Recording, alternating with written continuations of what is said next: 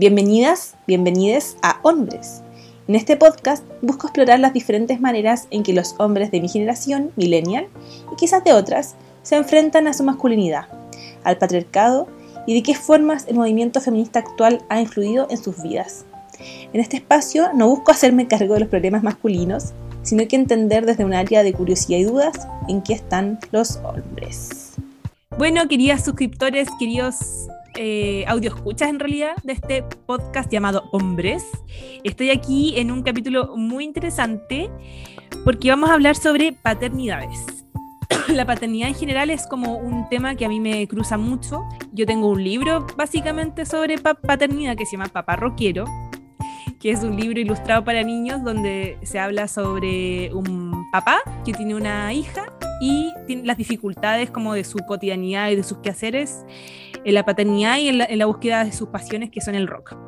Y yo creo que desde ahí que siempre tenía una, una como, como pregunta sobre la paternidad y ese libro, yo creo que profundamente lo hice como como interpelando a los hombres, como interpelando como a la masculinidad y a la paternidad de los hombres, como sean buenos padres. Pero quizás lo hice subconscientemente, no lo sé. Ahora yo con el tiempo, eso lo hice, el libro salió hace mucho tiempo, ahora lo pienso.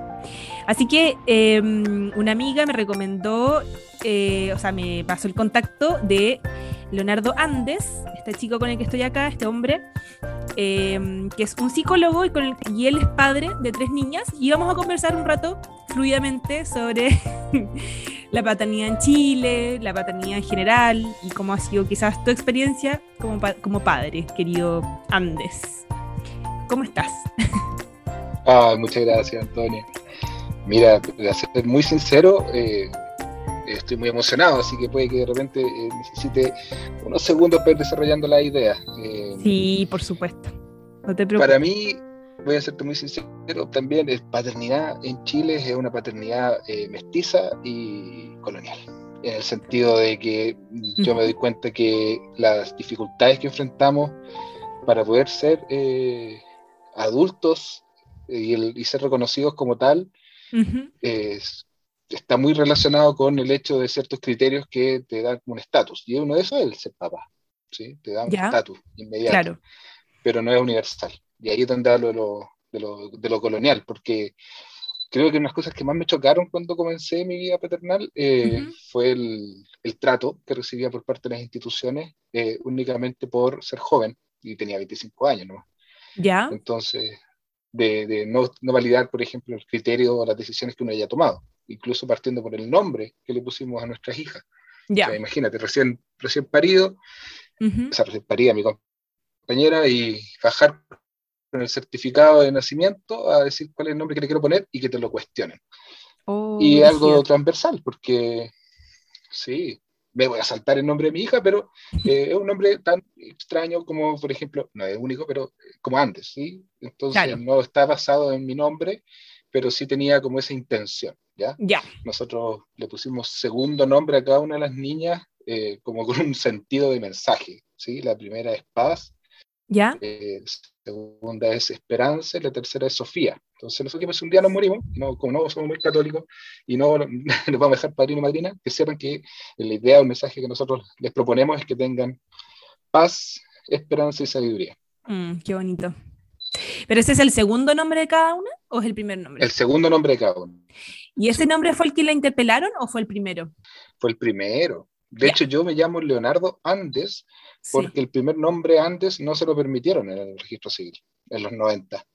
Entonces, creo que ahí también fuimos con esa idea a ponerle un nombre particular, de primer nombre. a ver, ¿qué pasó aquí?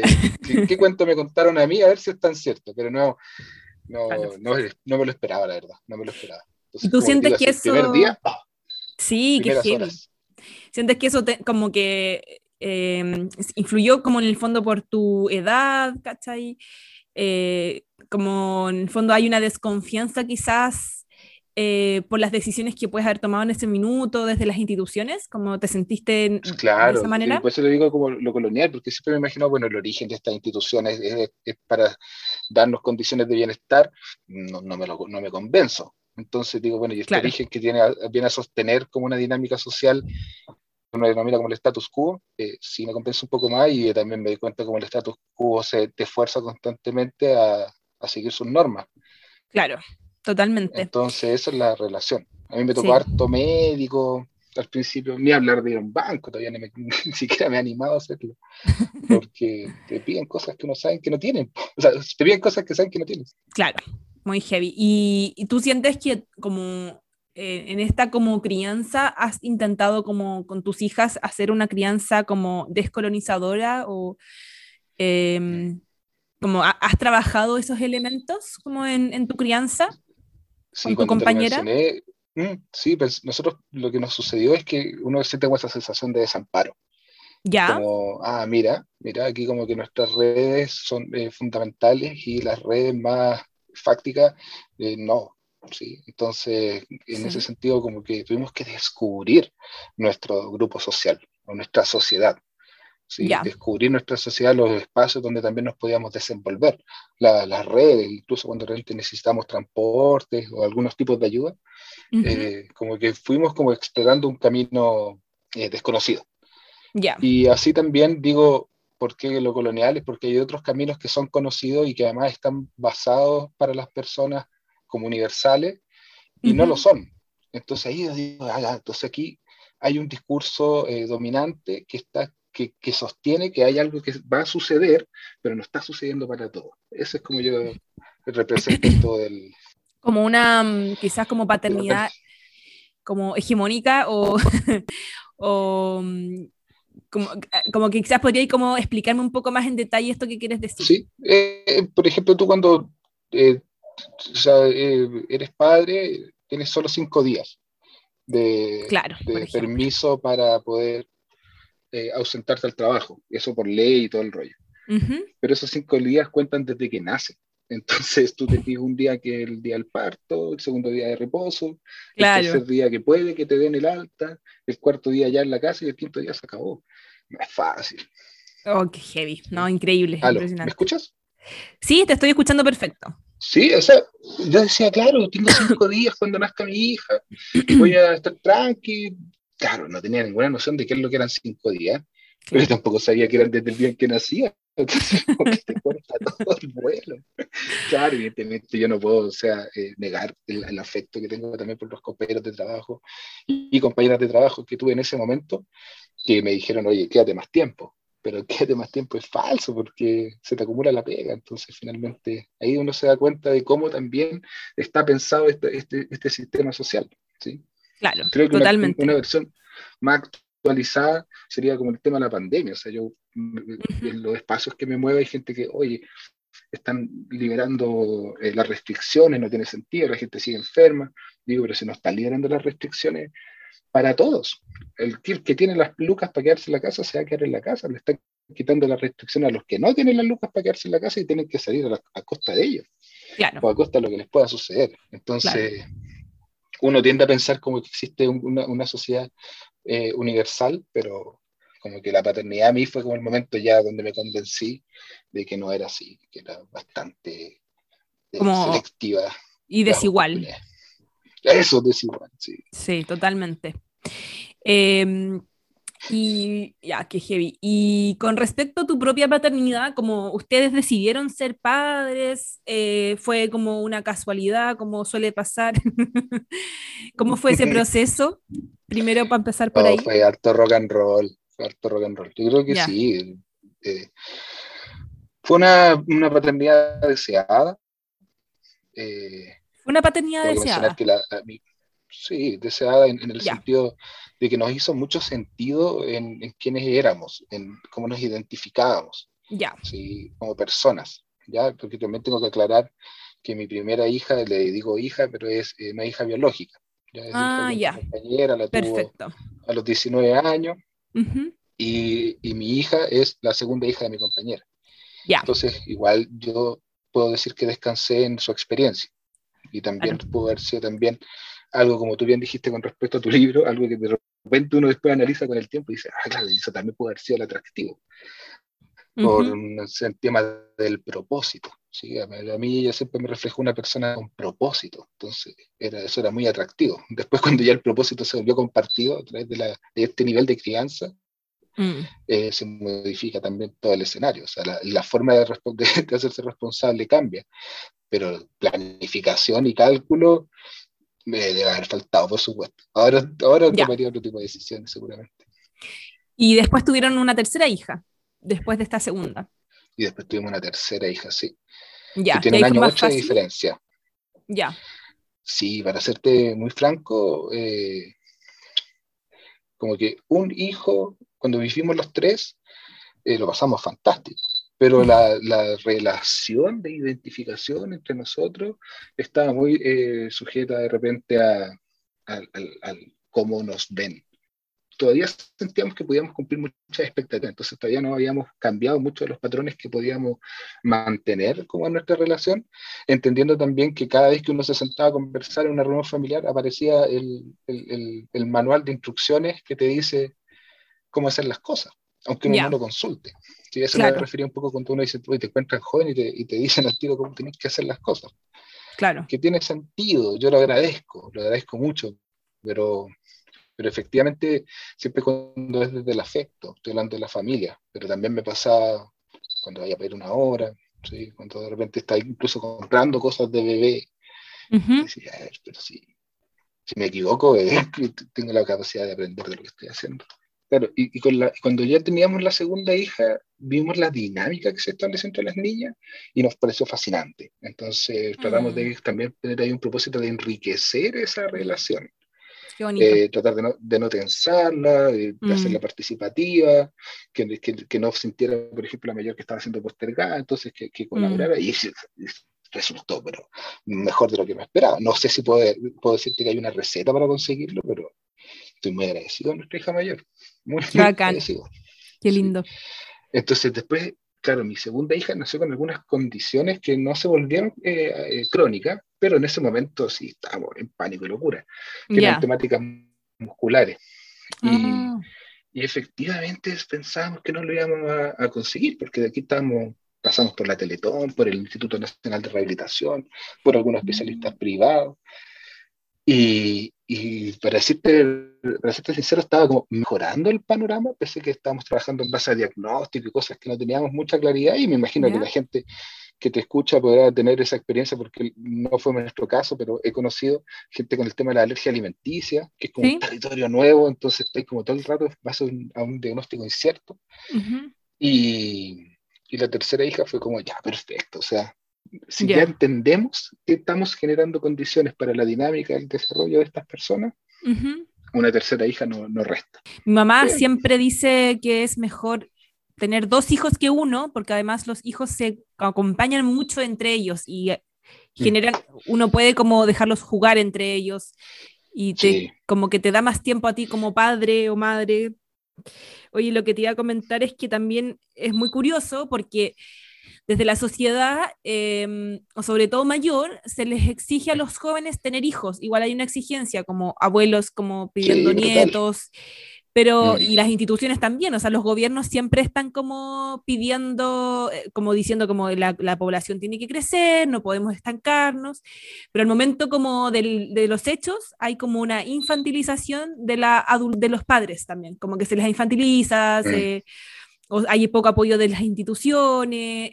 En Chile siento que hay como una mm, como dicotomía y como locura con respecto a, ese sentido de la paternidad. Por ejemplo, hay otros países donde hay un apoyo a las alacunas muy grandes, eh, hay eh, postnatal para los mm. papás hombres, eh, como que mm. hay, hay efectividad en el apoyo hacia para que los padres tengan familias, para que las personas hagan y construyan familias. Pero en Chile es una locura, es como como juégatela por ti mismo, hazlo tú solo, y, pero hazlo. pero hazlo, pero igual lo estás haciendo mal, y, pero igual hazlo, y no te voy a dar ni un apoyo. Es, es muy locura todo. Que, que, al menos como mi experiencia como santiaguino es bien localizada. ¿Ya? En tema de haber vivido en hartas comunas. Por ejemplo, nosotros este, esta época la vivimos en Lobarnechea, pero en el sector pueblo de Lobarnechea, donde es como una dinámica eh, media como yo la tenía, yo la familiarizaba con la Plaza Puente Alto. Yo llegué ahí y es como, uy, esto se parece a la Plaza Puente Alto. como de gente que se conoce, sí. espacio recurrente, ya eso. La diferencia, por ejemplo, no sé, de haber vivido en Echabron también, en la Metro República, que era muy distinto el, el, tema de, de, los ambientes. Claro. Y, y en, ese, en ese sentido, eh, creo que también algo que yo valoré, por ejemplo, de haber vivido harto tiempo en Puente Alto, es que cuando leseábamos en el pasaje, efectivamente había figuras familiares próximas, que podía ser eh, recurrentemente el de las madres, que con los amigos del pasaje. O sea, que te salió a buscar tu mamá, aunque fuera humillante, que hoy te vienen a buscar uh -huh. y cosas por el estilo. Yo veía eso. Claro. Pero en, en, mi oportunidad educacional, como te mencionaste, mi mamá es profesora y estuvimos en el colegio literalmente más cara y Ñuñoa. Y también me tocó conocer la dinámica familiar de mis compañeros y compañeras. Yeah. Y decía, aquí se siente la ausencia. Se yeah. siente la ausencia de, de eso. O sea, aquí se busca la vergüenza que creía yo, que es que te salga a buscar tu mamá, o sea, ojalá me fuera a buscar. Eso me encontraba, entonces viví esos contrastes y mm. también recibí esos modelos, ¿sí? Para mí como mm. la vida de la persona que trabaja y es exitosa por la cantidad de, de plata que gana, uh -huh. eh, no me atrae. Uh -huh. en, ese, en ese sentido, no al menos para ser papá. Claro. Pero efectivamente la vida de, de esa señora desagradable que salía a mojarnos la, el pasaje para que dejáramos de correr, ahora me llama más la atención. Y creo que estoy más próximo a convertirme en esa imagen que en, en la del, del, que se pone eterno. Y Qué literal, ¿eh? como que sí, sí, con la pandemia, como que me he hecho amigo a mi vecina y todo el rollo. Como construyendo comunidad, un poco. Sí, pero con el modelo de haber tenido esa como claro. vida de pasaje. Sí. sí.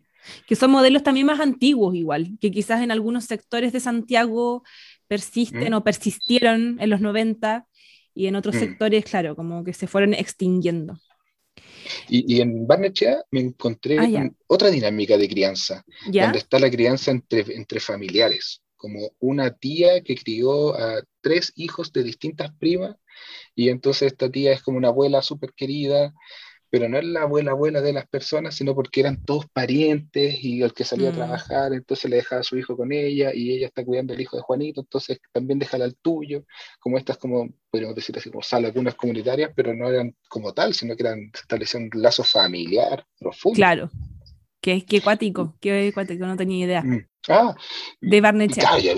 Yo no, no me hacía ni una idea de eso, o sea, como mm. al principio cuando llegué, como no lo entiendo, así, es tu tía, es tu mamá, y, y, finalmente ya filo, así como que ya después lo empecé a comprender, que claro. era como un pueblo minero y que tenían ah. esa dinámica. Oh, qué heavy. Originalmente. Qué, qué interesante claro. igual, como, eh, como vivirlo en carne propia. Bueno, obviamente... Es que, mi... Claro, porque tengo que buscar modelos de criar. Pues. Ya, y hablando de eso, como de buscar, eh, hablamos antes con Andes que eh, tú, ¿cómo, cómo, ¿cómo, fue tu vínculo con la paternidad? Con, con, la paternidad, no con tu propia paternidad, sino con mm. padres. Cuéntame un poco de eso, entendiendo que vivimos en un país en que eh, grandes porcentajes de familias eh, los padres abandonan las familias, eh, sí. no hay figuras paternas, esto es muy histórico también, no es como actual, sino que mm. niños guachos han existido durante toda la Chile republicano y anteriormente, eh, como que hay una naturalidad en donde el, el, padre puede abandonar en el fondo la familia y no es como un conflicto. Bueno, y también lo vemos actualmente, por ejemplo, como con todo esto de la pandemia, que eh, hay un porcentaje gigante de hombres que de, debían la mm, la pensión alimenticia, era sí. muy grande, y todo el show que hicieron después, que casi que había algún grupo que quería salir a protestar para que le devolvieran la, la porque les quitaban el 10% en el fondo para la, la pensión. Sí. O sea, eso reflejó además el vacío eh, de padres en nuestra sociedad de forma así... Y el descriterio moral también. No, la cago, sí, no, impresionante. Sí, sí, era como andar alumbrando que soy un descriteriado, no te brilla. Claro, como sin tomar... Pero pasa muchísimo, pasa sí, muchísimo que sí. la alumbra no tener criterio. Sí, yo, te, yo pertenezco a una clase social eh, alta, creo yo, me crecí en Las Condes sí. y todo, y aún así también, bueno, yo con una figura paterna horrible, muy, muy entre la locura y muchas cosas horribles, pero mi, historia personal también tiene que ver con que eh, yo nunca me sentí sola en ese contexto porque mis, yo tenía muchas amigas que sus papás también eran nefastos o ausentes. Mm, mm. Entonces, como que para mí siempre ha sido un tema la paternidad, pero también es como que siento que es, tanta la gente que tiene conflictos con sus padres, no porque el papá como que no les pasa la plata, no, no porque en verdad el padre es ausente, mm. ¿cachai? O, se mandó sí. cagas grandes. Que eso igual me permitió no sentirme sola como que fue un refugio igual quizás, como pensar que no era la única que le pasa eso. ¿Cómo fue tu mm. propia experiencia? Mira, Antonia, creo que igual en algún momento tengo como tres temas a desarrollar en mente de lo que hemos ido conversando. Voy a tratar de desarrollar el que tengo más antiguo para que no se me pierda. Dale. Cuando tú mencionaste cómo fue esto de llegar a la paternidad desde la masculinidad, te preguntan, pues, oye, tiene un hijo, sí, claro, y son niñas, ajá, chancletero. Y yo soy chancletero, ya, la primera, la segunda, la tercera. ¿Qué bueno, es ¿qué significa ser chancletero? ¿Sí? sí. ¿Tú lo has escuchado? No, o sea, lo sí, ¿No? pero no, no, entiendo bien qué significa. Mira, me, me, me hice el esfuerzo de averiguar. Ah, Así, ya. Ya, vamos a averiguar qué significa ser chancletero, sí. porque ya, esta cuestión está como pegada en mi espalda y no tengo idea a qué, a qué refiere.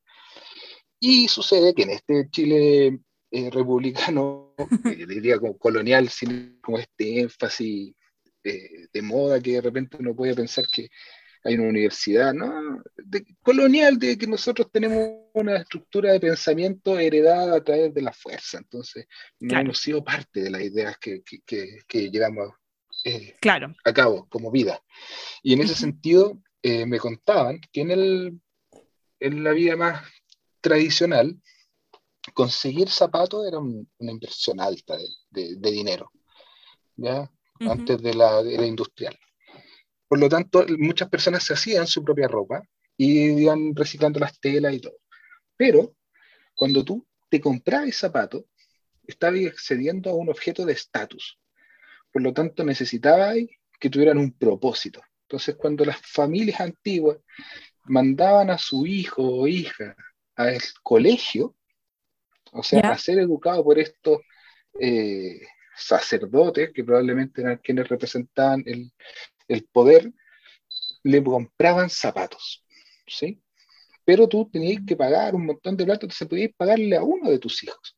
Entonces era el hijo hombre.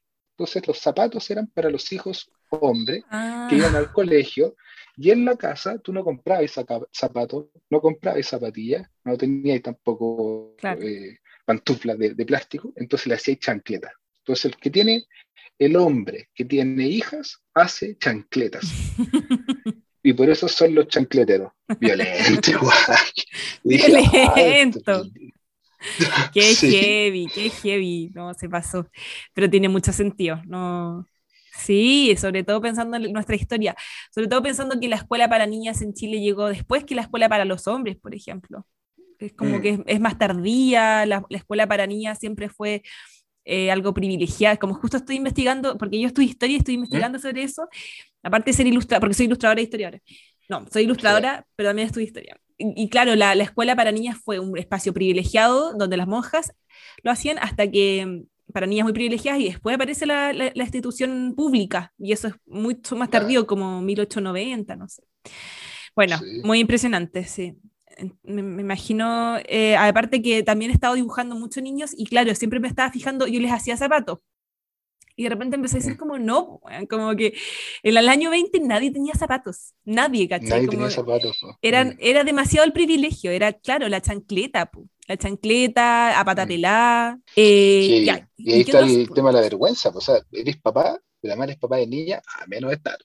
Ay, sí, claro, claro. Como en el fondo tener un niño finalmente era un estatus también. Que es porque tenéis que invertir. Ah, pero claro. niño invierte. Sí, pues, invierte porque tienes vida pública. Claro, claro, como que surgen de eh, muchos elementos ahí. Lo que ya en esta época he aprendido es que la gente que trabaja como en tiendas de lujo nunca van los ricos a comprarles, siempre la gente que quiere acceder al estatus de la riqueza aunque claro. se. Entonces, yo creo que también hay harto sufrimiento en nuestra historia en torno a la deuda para poder pertenecer. Totalmente, totalmente. Sentirme deslegitimado por todas partes, dije, bueno, tengo dos, posibilidades, sufrir por no pertenecer o ver cómo lo, cómo lo resolvemos. Esa ¿Tú sientes que esa ha sido tu búsqueda como padre y como con tu compañera, como como que se te abrieron estos dos caminos, como la, deuda para pertenecer quizás a un estatus mm. o sobrevivir, pero como buscando tu propia identidad como de familia. Sí, pero diciéndote bien sincero, el tema de, de lo existencial y, un poco como el ámbito filosófico, me voy a pegar la grupía, pero con, con Heidegger, del que uno no es, eh, uno está siendo entre. ¿Sí? No, no, soy aquello que pienso que soy, ni tengo una naturaleza esencial que se expresa en mis acciones, sino que son mis acciones las que me permiten constituirme como quien creo que soy, mi, mi, mi condición de ser. Entonces, efectivamente, para mí ha sido bien complejo el decir, oye, quiero crear en base a un proyecto, el proyecto no es, sino que lo que tengo que hacer es darme cuenta cómo a medida de que las decisiones que tomo día a día son congruentes entre sí y consistentes en lo que estoy tratando de, eh, eh, de, hacer, eh, me doy cuenta que entonces tengo un proyecto de paternidad, pero mi proyecto de paternidad tiene la fuerza de un proyecto de cinco años, que es la edad de mi hija, la hija del medio de, nuestra familia porque antes no, no tengo, no, o ¿Cómo será criar a alguien de 15 años con esta mentalidad? Todavía no lo sé. Ah, ya, ya entiendo, claro. ¿Es un, es un proyecto que está siempre en construcción? Claro, como que yo creo que inspirado ahí con la idea de la co-construcción. Y de la co-construcción, claro. Sí, o sea, tengo una, mi hija de cuatro años la otra vez, eh, me decía, eh, yo las mando a gustarse de repente, entonces no, me decía, tú me estás tratando mal. Y dije, wow, realmente te estoy tratando mucho mejor de lo que fui tratado, ¿sí? Y con todo el afecto que tengo al trato que me dio mi madre, ¿sí? Pero no, me trató como te trato yo. Y sin embargo, y aún así, tú eres capaz de percibir que puedo tratarte mejor. Y le pregunté, oye, ¿cómo te tengo que tratar para, para que tú sientas que te estoy tratando bien? ¿Ya? Y me hizo un cambio de palabras. Ah. Como de, porque claro, a veces que la típica para alargar el irse, el, dormir, que quiero ir a tomar agua. Están acostados, lo voy a apagar, quiero tomar agua. Ay, sí, sí, es verdad, Sí, es como una estrategia. está ahí. Entonces, claro, le dije, a ver, no, sabes que no voy a tomar agua, ya tu momento de tomar agua fue este, eh, tú no lo aprovechaste, ah, eso es tratarla mal. ¿Sí? Entonces, pero papá, tú me puedes decir, ya, pero anda a tomar un poquito, o anda, a tomar, anda rapidito. Y dije, o sea, hay un tema con la permisividad que yo conocí, o sea, eso sería para mí ser permisivo, pero, pero para ella es, entendido como que la trate bien y tiene cuatro años, entonces, brutal, brutal, o sea, tengo una idea de qué lo que, cómo quiero criar, pero tengo que saber esta lógica de la co-construcción, porque evidentemente mi proyecto y mi plan ha ido cambiando muchísimo. Claro, me imagino, y como que ella te plantea como en el fondo una, una relación contigo como de más diálogo, quizás, como de... Mm. Que, que, en el fondo nuestra generación o generaciones anteriores, imposible que podían acceder a un diálogo con sus padres. Como mi mamá también era como, te vas a acostar y se acabó el tema. O sea, no hay, no hay conversación aquí, no hay. Y no puedes tomar agua porque te vas a hacer pipí, además. Entonces, bueno, igual lo encuentro muy interesante, como una aventura cotidiana igual, como con tus propias hijas. Sí. Eso entonces yo creo que lo que tú lo dijiste, mira, si no es una aventura cotidiana, no sé qué es. es como cuando te dicen, hoy vive tu aventura, vive tu, historia. Ya, o sea, yo me siento atrapado por la rutina muchas veces, pero igual sigue siendo una aventura y si lo quiero plantear como tal, eh, probablemente consiga contarlo como una aventura. Totalmente. Sí, yo también he estado muy como pasándome em, como eh, ¿Mm? esos rollos con respecto como a mi generación, que muchas veces eh, los proyectos son como viajar, estudiar en el extranjero, como grandes mm. planes. Y muchas veces eh, depende de cada uno, obviamente, pero un plan muy con mucha aventura y como muy grandioso también puede ser una cotidianidad sencilla, como ahí también eh, uno descubre un montón de cosas y también uno se descubre a sí mismo también, Como en mm. una, conectándose quizás como con tu propia historia, etcétera. Hoy la otra pregunta que te quería hacer es, eh, bueno, me voy para otro lado, pero quizás después, después la otra, pero em, ¿cómo influyó para ti? Tú tienes 31, ¿cierto? Sí. Eh, ¿cómo, ¿Cómo ha influido para ti, quizás tus cercanos, hombres, como eh, amigos, el movimiento feminista, esta nueva ola que, que, pasó en Chile y el mundo? Es una pregunta que suelo hacer en, en estos capítulos, como lo hablaba con la Jenny, que para muchos como hombres de izquierda se les dio vuelta el mundo porque se vieron a sí mismos como opresores cuando siempre se habían visto como mm, oprimidos por, en el fondo, eh, el estado de la oligarquía y ahora ellos eran oprimidos como, o sea, opresores por ser partes del patriarcado. Entonces, ¿cómo lo viviste tú? ¿Fue un shock? ¿O ya lo venías como cuestionando a través de la paternidad? No sé, ¿cómo ha sido para ti? yo tengo una, noción de la temporalidad un poco eh, enredada. Y Pero esto ha sido muchos como fenómenos, cuatro años creo que hay muchos fenómenos sociales, no, me refiero a que fenómenos sociales que uno podría pensar que son eh, como encadenados unos con otros y por lo tanto tienen cada uno una identidad propia. Pero a mí me da, la impresión de que nosotros vamos repitiendo o confirmando nuestra historia eh, con lo que nos rodea, con lo que tenemos a la mano. Vamos confirmando el mundo en que queremos vivir. Y, y, yo siento que la reacción que ha habido, por ejemplo, con el movimiento feminista es como la reacción que hubo en los años 60 hacia los movimientos de izquierda eh, o los movimientos anarquistas. Como de, oye, esto usted no, por favor no lo hablen en la casa, ¿cachai? Y si tenía algún, algún familiar que tiene esos pensamientos, eh, date cuenta que, que, no tiene futuro lo que está diciendo. Y, y mm. como que después, por ejemplo, mi compañera está en un colectivo feminista aquí en el territorio donde nosotros vivimos, y dije, bueno, fantástico, pero sigue siendo un colectivo y una asamblea, y por lo tanto se parece mucho a lo que yo entendí que se vivió en esos años anteriores con respecto a lo que eran los, los movimientos de organizaciones populares, ¿sí? Como de decir, oye, se están organizando, algo malo está pasando, ¿sí? Oye, se están organizando, esta gente no quiere trabajar, ¿sí? O se están organizando, son enemigos, son enemigos nuestros, los desorganizados. Entonces, como que desde esa perspectiva digo, claro, hay una reacción que confirma la propia noción que tenemos de la historia, de que cualquier persona que se está organizando se está organizando para para quemar el país, una cosa así como bien eh, compleja y que tal vez es un trauma transgeneracional. Santiago igual fue quemado dos veces y los mapuches le dieron buena guerra a los, a los españoles y, muchas ganas siempre hay de volver a quemarlo, entonces se sabe. Claro.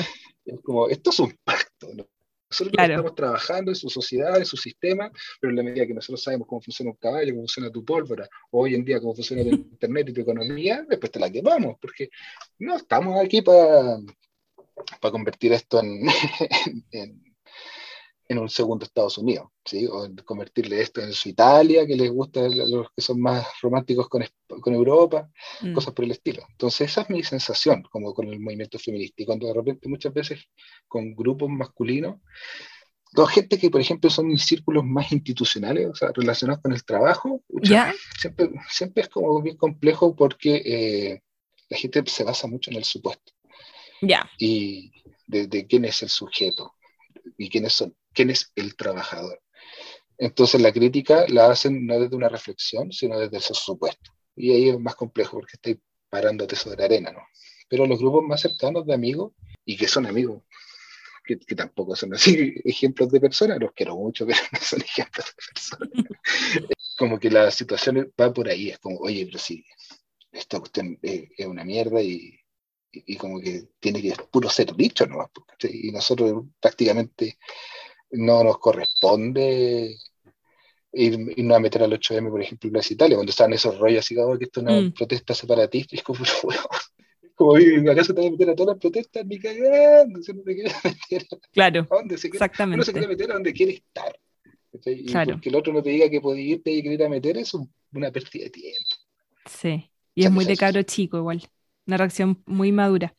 Y, mm, y tú, tú, sientes que con, como amigos, compañeros, em, como que se han cuestionado el propio patriarcado, el trato con las mujeres, o ha cambiado quizás, no sé, como las conversaciones en los grupos de WhatsApp, que es un clásico esto de que se mandan como memes, eh, o no sé, como mucho porno, cosas así. Ese tipo de... de creo que una transformación que he visto ¿Ya? es que ahora creo que es muy posible que cuando de repente estaban así los Nokia eh, más básicos, con imagen, claro, era así, teta, poto, teta, poto, y es mm. como, ya, ya. Estamos mm. hablando de la época también del video Buena Nati, ¿cachai? Así como, eso fue como el, ¿verdad? el buena Nati. encontramos, ¿cachai? La Buena Nati es un canon. Mi hermano tiene 21 y me dijo, oye, yo no he visto el video, ¿cachai? Y no lo voy a encontrar porque está pinchado, es, pornografía infantil. Claro. Pero todavía nosotros sabemos que se trata de buena Nati, ¿cachai? De que la claro. están así condenadas por ese video. Y digo, oh, brígido. O sea, tú has heredado algo y no lo conoces, no lo viviste. y algo así de burdo, pero está relacionado con el origen de Internet, porque era así los primeros videos terriblemente pixeleados y cosas por el estilo. Bueno, mm. yo creo que es una transformación en el uso de las redes sociales. Ahora está como, creo, eh, yo tengo así como puros stickers homeróticos, pero que son así relacionados con, porque como que si tú mandáis así un sticker así como eh, muy pornográfico, así como hetero, mm, no, ¿cachai? Este ya no, no, me genera risa, como que le doy más una vuelta como más, como, ¿por qué me estoy mandando esta wea, cachai? Pero si de repente me mandan así como dos locos abrazados, así mostrando el poto, ah, jaja, ya listo. Entonces, como que me hablo con un amigo, estamos en buena, pa, ese sticker corre seguro, ¿cachai? Como que te digo, bueno, pareciera ser que está transformando o está yendo hacia ese camino. Ya. No sé si para mejor, pero, pero no sé si para mejor, pero creo que me llama la atención. Y eso es como, por ejemplo, em, para no decirle al amigo como te quiero, no sé qué, se mandan como esos stickers en tono broma, pero en el fondo demostrando un cariño hacia el otro, o es solo un hueveo? Hasta mi mamá me manda unos stickers así medio eh, pornográficos. Y uno me dijo, hijo, es que me da un poco de vergüenza, pero me dio tanta risa cuando lo vi, pa, me lo manda. que es como un sticker filo. Y dije, wow, o sea, mi mamá tiene este sentido del humor, tal vez lo tengo también heredado de ella. Entonces no puedo hacer una generalización muy clara del uso que se le da, pero sí, efectivamente, con mi hermano, con un compañero de trabajo, con un amigo en especial y con, unos dos, tres grupos de WhatsApp en los que estoy, sí, fluye mucho ese tipo de trato. Ya, ya, perfecto. Oye, y con respecto a lo que no habíamos hablado eh, antes, era como eh, tu propio, si quieres hablarlo igual, como el vínculo con tus eh, padres, hombres. Mm. Eh, ¿Cómo fue y eso de alguna forma determinó tu, tu, crianza actual con tus hijas? Como dijiste, como no quiero hacerlo así, quiero hacerlo de otra manera, que creo que es una decisión que igual solemos tomar. Conozco poca gente que dice, mm. sí, quiero, quiero ser igual que mis padres. como que eso lo veo muy poco. Mira, solamente apelando a esta, esta noción como media anacrónica con respecto al paso del tiempo, donde yo quisiera creer que tengo una posibilidad de eh, como de salir del mundo del que ya soy parte a un mundo completamente distinto. Creo que, que, no es tanto así. Sigo cargando con mi propia historia. Claro. Eh, o con, lo que he vivido. Claro. Entonces, ahí voy a ser como muy a corazón abierto. Pese que, pese que mientras te he escuchado he dicho, lo digo, no, no, Claro, las figuras paternas que tuve fueron dos. Uno es mi padre, que es un padre ausente, que se va cuando era muy pequeño y que después hace eventos de apariciones a lo largo de mi vida muy frustrantes y que por lo tanto a mí me cargaron de negatividad hacia su imagen. Ya. Esa figura está, está puesta en relatos externos, gente que me relata de cómo fueron las cosas, porque yo tenía tres años. Ah, ya, ya. Entonces ahí hay una, una cierta como ambigüedad que yo no comprendía, siendo Landes que hace en su mente una idea de qué es lo que es un papá. Después viene el segundo papá, que es el papá de mi hermano, que ya es una persona que, que hoy yo podría decir con problemas eh, mentales, asociado también a, a, una época en la que vivió eh, muy decadente, que es como el fin de la dictadura, una masculinidad mm. muy castrada, por decirlo de alguna manera, como de pocas ideas, harto resentimiento, entonces, patético. Ya. Y, creo que no me encontraba un hombre así de 50 años como más realizado que eso, como que están todos ahí con la búsqueda del reconocimiento, búsqueda de reconocimiento, búsqueda de mm. reconocimiento, por decirlo de alguna forma. Y este personaje estableció una dinámica de la que yo fui parte. Esta persona corre a mi papá biológico también, a través de la violencia, se agarran a combo. Ah. Sí, pues ir el reconocimiento, el reconocimiento. Mm. Entonces, yo dije, claro, sí, esta dinámica que yo viví, que marcó un poco mi propia noción respecto a los hombres, porque hombre horrible, también lo leí en alguna parte y me causó gracia, que imagino que la frase que le da nombre al podcast, ¿qué sucede? Que me di cuenta que estaba entrando en la misma dinámica de la que fui parte, pero desde otro rol. Entonces yo fui el papá eh, putativo, el papá que llega. Y yo fui el papá que entonces tenía que tomar la decisión de correr al papá biológico o de convivir con el papá biológico. Y no fue fácil porque ahí también nos enfrentamos a nuestra propia dinámica. O sea, que, que recibía comentarios de que él había dicho esto, como provocaciones. Y cuando después con el tiempo nos fuimos conociendo y fue como, oye, no vamos a enganchar en provocaciones, no vamos a enganchar en provocaciones. Ahora tenemos una relación, los tres, con, mi pareja, con mi compañera, sana, y él viene para acá, se queda a dormir, está con la hija. Sí, pues, pero, pero ¿en qué sentido? En mi propia noción, mm. en mi propia noción. Porque ¿qué es lo que lo hace sano? Es que no, no repetí ese ciclo. Claro. ¿sí? Pese que estaban dándose las condiciones y pese que me di cuenta que mm. estaba en las condiciones de tomar las mismas decisiones que tomaron anteriormente eh, conmigo, pero yo en otro rol. Sí. oh, qué impactante.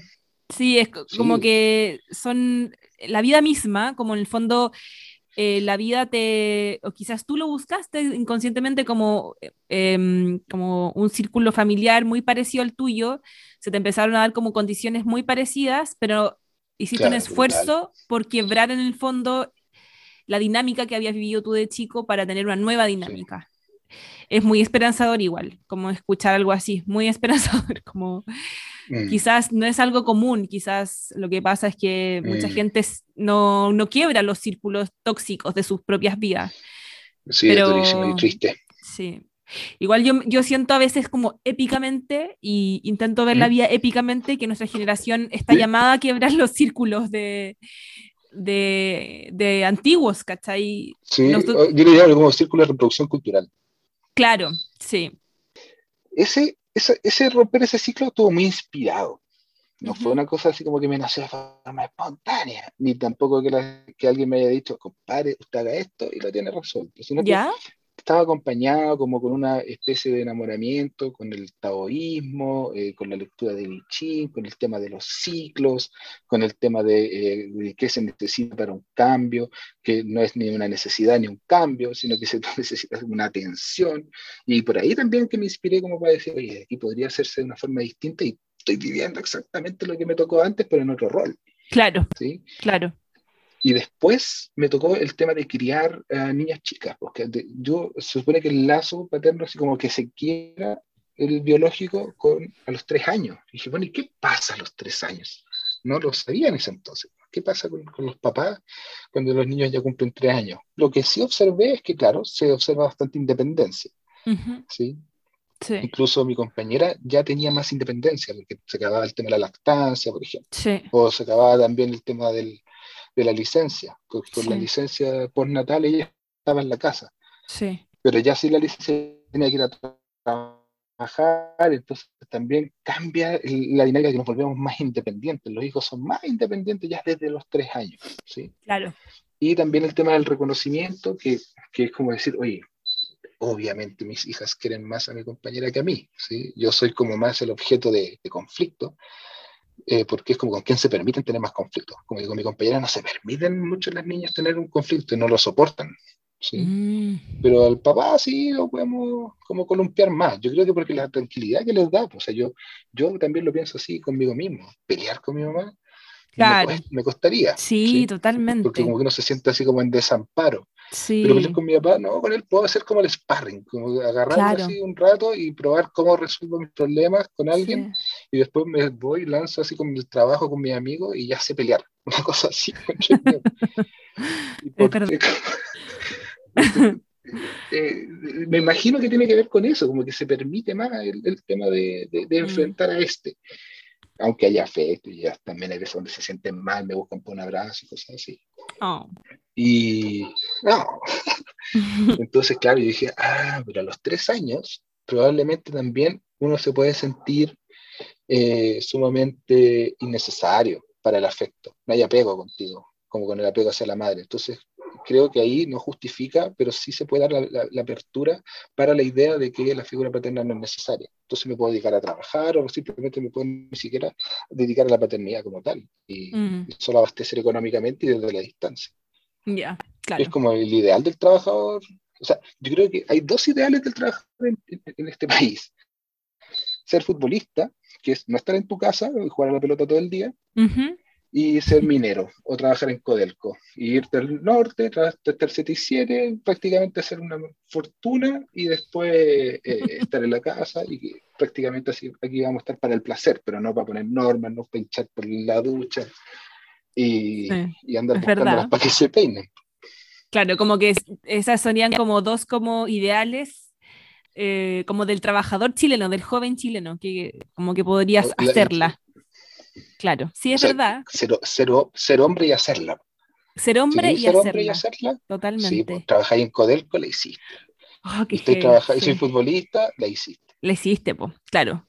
Y es verdad eso también como del, del placer, como de llegar a la casa y el papá es como el que juega, el que huevea un rato y después se va a acostar a ver una película o lo que sea, pero no pone normas, no hay como, no hay como una historia de un padre presente que, mm, que está participando en el fondo de la dinámica familiar. No hay historia en eso, hay muy poca historia. Em, como que es tan poco común que no, no hay ejemplos tampoco como para los- las nuevas generaciones. Sí, es muy heavy esa cuestión. Claro, me acordé que me- con el tema de la gente que tiene régimen, porque también hay gente que se separa, no, no, no los quiero condenar, ¿Ya? pero cuando alguien dice, oye, si igual es fácil, eh, con mi hijo lo pasamos re bien y, y estamos tres días a la semana, sí, pero en esos tres días no, no pusiste límites, ¿cachai? No te Claro, tocó ser el malo. claro. Se lo seguís dejando a, a- a la mamá o se lo dejáis a, la- la- a los papás de la mamá, que también pasa así, ¿no? Si los Ay, abuelos son los sí. que hacen esto. Ay, no, y es como, pero y es como, pues claro, si el problema no es que el tiempo que tú pases es de calidad, es que es, que es una constante de, de Claro. tiempo. Sí, po. Y, y si, y si pudiera tratar de insumar a la idea, es que yo me he dado cuenta con otros hombres y también personas eh, generales, por decirlo así, que su atención es como selectiva. Yo puedo estar haciendo esto y dejo de hacer eso y hago esto otro. Y dejo de hacer eso y, y de repente tengo tiempos muertos, pero desde que me puse a tiene una atención continua. ¿Qué me refiero a una atención continua? Es como, hoy te vayas a dormir y estáis atento, se sigue respirando. Entonces nunca dejáis de estar atento y atento a una misma, eh, digamos, foco de atención. En el fondo, muchos hombres tienen como una atención como, que es más fácil en el fondo, muchos padres tener como una atención como segmentada, que estar Claro. como en una constante en contacto con los niños y todo. como que con un único foco de atención. Claro, Claro. como que tus hijos se pueden volver de una forma u otra tu único foco de atención, pero constante. Por lo tanto, no lográis tener esas pausas y eso también a veces sentir la sensación de fatiga. ¿sí? ¿Me Sí, ves o, o no? ¿O Sí, sí, sí, sí. Dale Sí. nomás. Pero, pero las personas que de repente no están criando niños o, o- o mascotas, que yo sé que hay gente que se compromete mucho con sus mascotas, o sus plantas. eh, sí, bueno, si cada uno encuentra la- las oportunidades que tiene a la mano, sí, tienen una capacidad así como más distribuida de su atención. Entonces como que se desconectan, por decirlo así. Mm, Y como que uno- yo sentí como la paternidad que se acabó mi capacidad de desconexión sino mm. que tuve una situación de constante, constante, Sí. constante. Claro, no puede decir que esto es lo que es obsesivo, esta persona no tiene como, no maneja bien los límites, pero es que eso es lo que yo creo que hace la Mm. diferencia. Sí, po, Que yo no descanso necesariamente en que el otro tenga que mantener la atención cuando yo no estoy ten- atendiendo, Claro, sino que me doy cuenta que a la medida que los dos atendemos, tanto madre como padre, sí eh, hay resultados de esa Claro. atención. totalmente. ¿sí? Entonces, y no fue fácil, o sea, no es como yo le puse primera y empezó a Ya, tuve mis- ya. mis, caídas, por supuesto, y tuvimos que conversarlo y sí. volver a decir dónde está nuestro foco de atención. Claro, y me imagino que es muy agotador, me imagino lo agotador que es ser estar todo el tiempo pensando en el fondo en una otra persona que no eres tú. Pero claro, es, esa es, la, es una de las como de las cosas de ser padre po, o ser madre. Es, es- por eso trajiste a un ser al mundo, ¿cachai? Y necesita...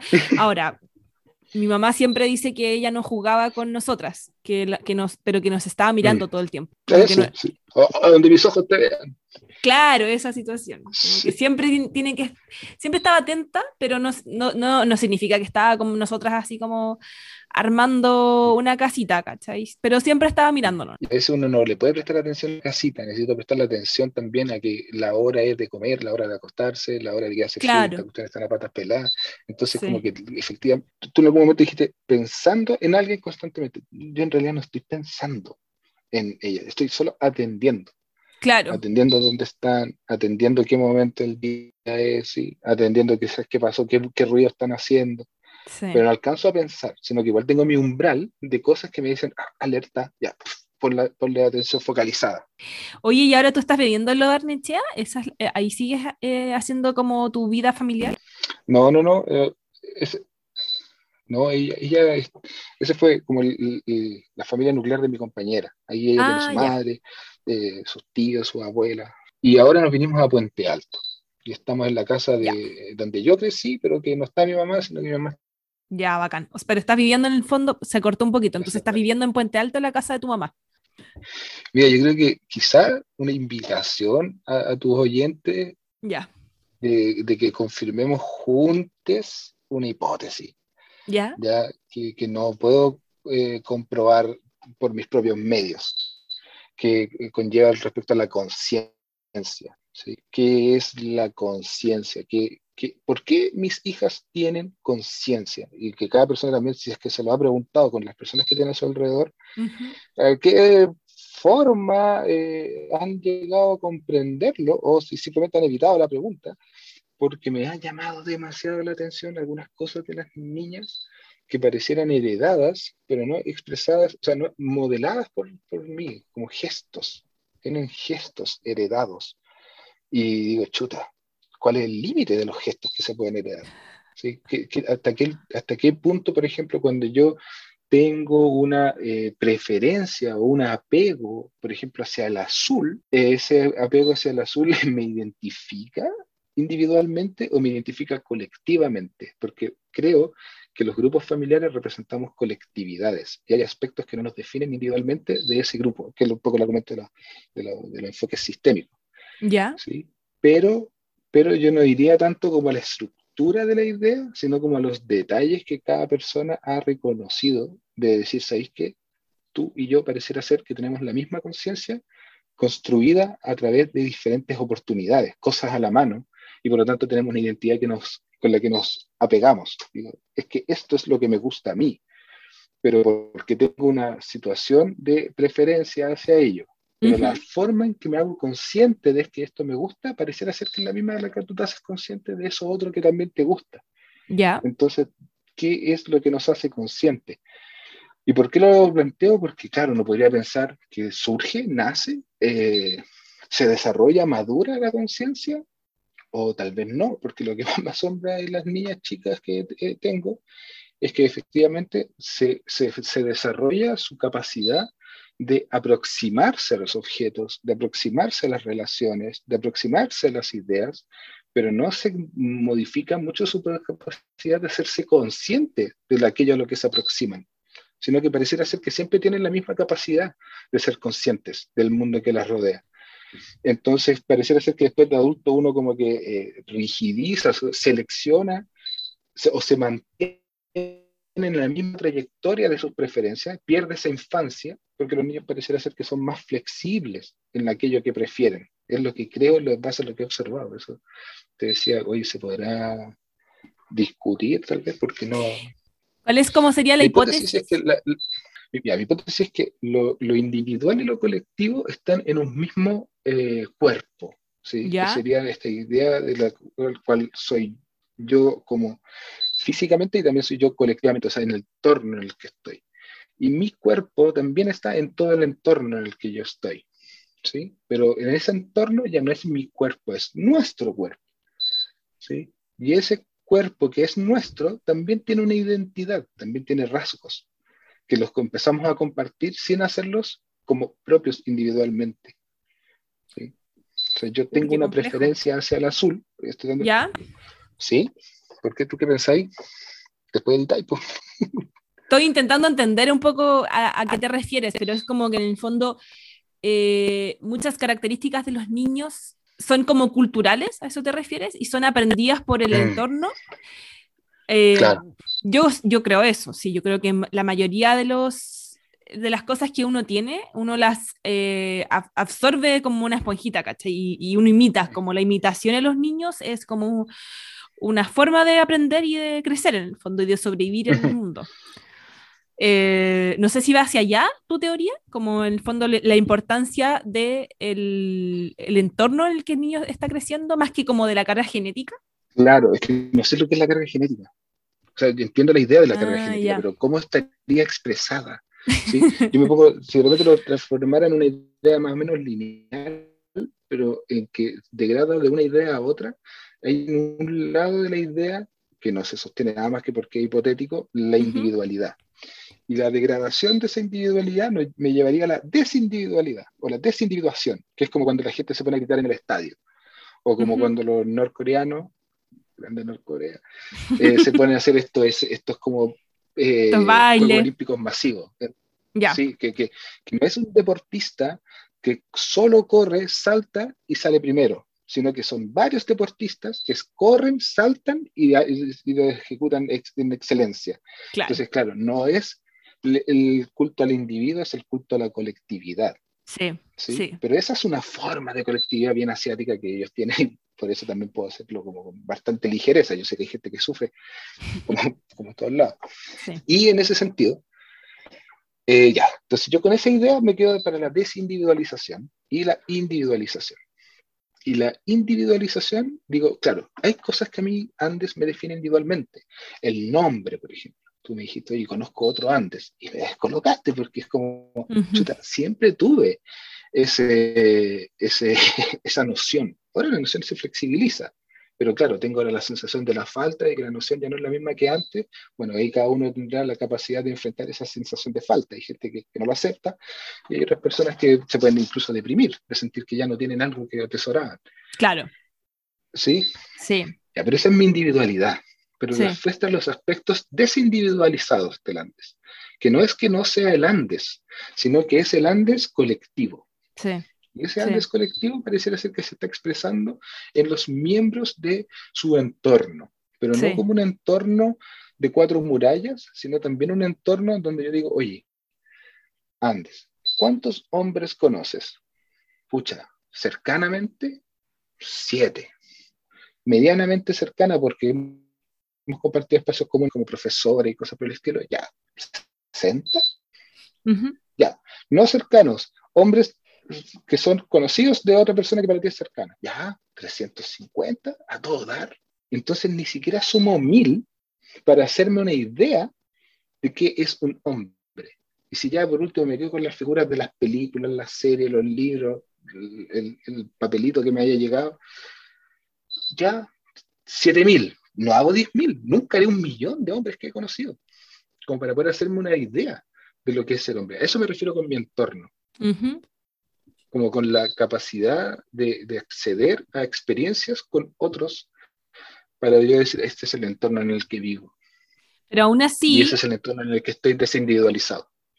Claro, aún así, aunque conozcas 10 o 300 hombres, igual tu, tu, tu formación como hombre y tu construcción como hombre es muy parecida a la de millones también. Como ese es tu punto, ¿a eso vas? No lo sé.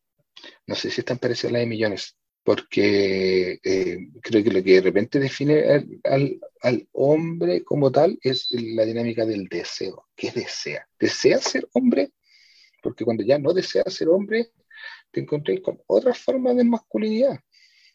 Yo creo que como... Claro, que, sería lo ideal, quizás, como en este momento de la esa capacidad, permitirte desear, porque son los otros. una masculinidad está muy gira en torno mucho en el control del deseo a través de la razón. Eso es lo que te define masculinamente. Si no eres capaz de desear ni racionalizar ninguno de tus deseos, no te estás comportando como hombre. ¿Y cómo te estás comportando entonces? ¿Como un animal? Así como... ¿Y ahí está el límite? Entendiendo como, una, como esta construcción de lo que es la masculinidad. Como menos hombre. Claro. Es verdad, no lo había pensado. O sea, claro, es muy es, muy cierto, como en el fondo el hombre está en una constante quizás como tensión también entre como sus deseos, el control de estos deseos eh, y lo que la sociedad le dice que tiene que hacer, como, como controlar esos deseos. También entendiendo que, que, está esta idea de que el hombre tiene como menos control que los, de sus deseos que las mujeres, que las mujeres como que, como que históricamente se les ha entendido como seres que tienen como eh, por ejemplo, menos deseo sexual, eh, pero al mismo tiempo son más emocionales. Eh, el hombre no, ¿cierto? Como que el hombre tiene como mucho más deseos y, como que busca mucho más el placer y, tiene esta parte que tiene que estar como en constante control porque si no se desborda y viola y mata y hace cosas horribles. Cuando yo creo personalmente que más que que el hombre tenga más cosas como genéticas, es que se, se le ha permitido en el fondo. El, el mismo hombre se le autopermite eh, violar, asesinar, golpear al otro con más facilidades, ¿cachai? Y, yo creo que lo que gira en torno a ese permitir, no sé si lo piensas tú así también, ¿Mm? es que lo racionalizan. ah, es que me pasó esto y esto otro. Entonces lo racionalizaste, ah, ya, puedes seguir siendo hombre, pese a que no, no se justifica ni se entiende mm, nada de lo que hay hecho. Pero claro. lo, lo racionalizaste, ah, ya, entonces no eres menos hombre. Claro. Claro, claro, claro, como le diste como un sentido muy racional, ahora tiene una justificación de alguna forma. E, es como esa canción que es muy desagradable del electrodoméstico, yo la quería. Esa canción es desagradable, la letra es horrible, ¿no la conoces? Eh, ese día me había cortado el pelo y suena como un tecno, es de electrodoméstico, una banda ochentera. De sí, sí, la cacho. Sí. Pucha, mira, ese tema marca una generación, ¿cachai? Es un femicidio. Ya. Es un femicidio. Pero tú escuchas la canción, mira, la versión la versión eh, contemporánea es el buen de los pechos. Ah, los pechos, ese buen que entrevistan. Sí, sí, sí, sí. Sí, ese sí es más familiar, ¿no? Sí. Sí. Y como que, oye, ¿quién es este sujeto? Ah, los pechos. Ya. Ese loco es como el, el menos hombre de la versión del degenerado violador, ¿cachai? Ya. Pero el otro loco tiene esto un tema, por decirlo así, sin ánimo de, de funar a los electrodomésticos, porque la canción igual logró hacer conciencia frente a una situación. Pero es una canción muy desagradable, se llama Yo la quería. Ahí la estoy, estoy leyendo la letra. Ya, pero tiene un ambiente musical y, y, bueno, ¿qué es lo que pasa? Es que, lo que ¿por qué llego a esa canción? Porque racionaliza el, este sujeto que habla. Una cosa que no tiene que ser racionalizada, ni siquiera tiene que ser permitida, porque nunca se habla de canibalismo. ¿sí? El canibalismo ya es un tema, ¿cachai? Pero el canibalismo está ahí al alcance. ¿sí? O sea, es muy probable que nuestra organización social pudo haber criado humanos para comérselo y no pollos. ¿sí? Claro. Pero, pero, pero ah, logramos entender que pareciera ser que el pollo es menos inhumano que criar humanos para comérnoslo. Pese que sabemos que los humanos nos van a aportar mejor carne que el pollo. ¿sí? Claro. Así un poco, ¿sí? Entonces el, el, el, tema del canibalismo está así como, uf, no es necesario ni siquiera racionalizarlo, es sentido común. Pero el tema del femicidio, ah, mira, se permite racionalizarlo. Cuando no se debe permitir racionalizar, porque incluso yo puedo racionalizar el canibalismo y no lo hacemos. Le da un sentido como, como que no, no tiene sentido, pero en el fondo el hombre le intenta dar un sentido a, ese momento de violencia. Eh, bueno, Leonardo, Andes, perdón, eh, ya vamos cerrando este capítulo de hoy, que hablamos sobre la paternidad, pero igual estuvimos como abordando varias capas dentro de este mismo tema. Estuvo muy bueno. Em, muchas, muchas gracias por darte el tiempo. Me imagino como padre de tres niñas tienes poco tiempo, me imagino. Ojalá que te hayas sentido cómodo. Para mí fue un agrado poder conversar contigo. No sé si quieres decir algo, mandar saludos. Bueno, yo mandarle saludos a mi compañera, que creo que va a ser la que va a escuchar este ah. podcast y que efectivamente estaba muy animada de que participara. Me mandó material, me hizo ver unas, unas entrevistas, así como, prepárate. Sí, pues dije, dije chuta. Como el tema que me interpelaron con respecto a la masculinidad esta semana, como, ah, te invitaron a un podcast. Sí, ah, mira, ve esto. Y después vi tu ropa, y la cuestión, de ropa, y yo así, oye, esto está yendo demasiado lejos, así como, Mejor que le critique una desconocida. Oh, qué buena. Bueno, por suerte, o por, por, lo menos para estar más tranquilos para los dos, porque yo también estoy hecho un desastre, eh, no, no hay imagen, este es solo audio, solo voz. No, no hay imagen, aparte de la pandemia, a mí me tiene... Privacidad. Privacidad, sí. Ya, querido Andes, muchas, muchas gracias por acompañarme, por darte el tiempo, por expresar tus hermosas palabras. Eh, un saludo a tu compañera también y a tus hijas. Y eso, pues que estés muy bien. Un abrazo grande. Un abrazo. Será hasta la próxima.